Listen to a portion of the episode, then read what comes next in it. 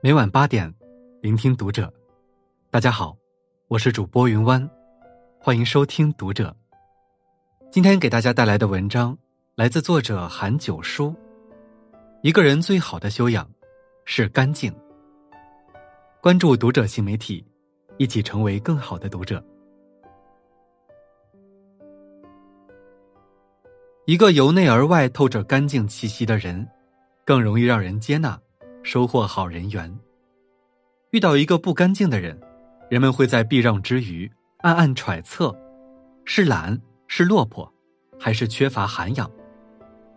可以说，一个人的外在是行走的名片。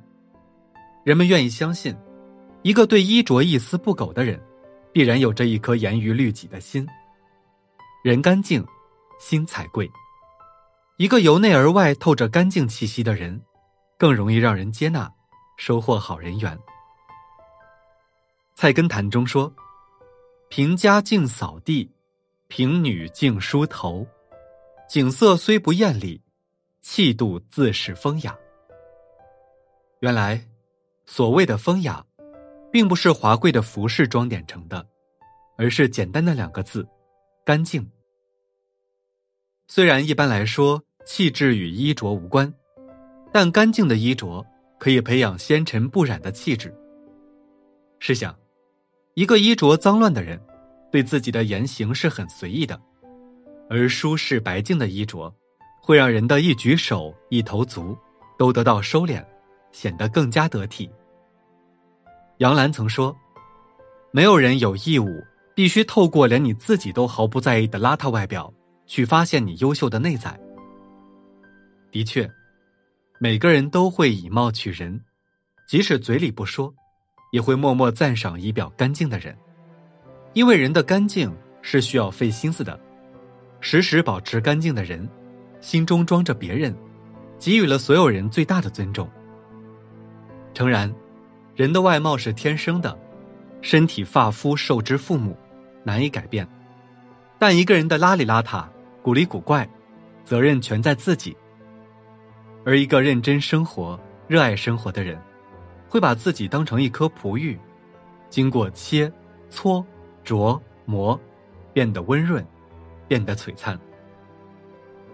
外在的干净清爽，无需花费大量时间与金钱，只需要一种执着细致的生活态度。于这些人而言，维持干净是一种习惯，一种涵养，令身边来往的人如沐春风。心生攀谈之心。《三字经》中说：“人之初，性本善。”人刚出世时，是一张纯洁无瑕的白纸，通透澄澈，让人心生怜爱与美好。往后，随着欲念的滋生，心灵沾染了各种尘埃，体会不到岁月静好，难免浮躁，难免不安。依然能保持心灵干净的人。有着一颗赤子之心，不喜追名逐利，沉下心来，安定祥和，专注工作，专心生活。杨绛的一生活得与世无争，便是源于心灵的干净。名利对他来说是逆流，只有读书写作，才是顺应天性。就算是出了新书，他也不喜欢宣传，只是淡淡的说：“我只是一滴清水。”不是肥皂水，不能吹泡泡。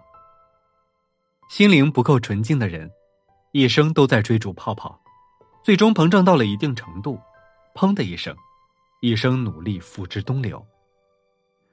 人生沉沉浮浮，经不起欲念考验的人，往往苦闷。如国学大师梁漱溟所说：“苦闷的来源，即在于心地不单纯。万物有灵。”而人为万物灵长，心灵的干净或污浊，是会往外渗透的。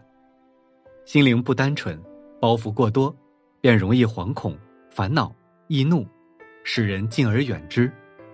只有心灵干净，淡定做人，坦然做事，心中无挂碍，魅力十足。有人的地方，便会形成圈子。周国平曾说。圈子容易给人以错觉，误以为圈中人都是朋友。沉迷其中而不自知的人，纵然天天把酒言欢，也耐不住独处的孤独。在这样的关系中，人往往要违背自己，做一些自己讨厌的事，以维持圈子的运转。臃肿、可有可无的圈子，不会对人生产生注意，还把原本节奏清晰的生活弄得一团糟。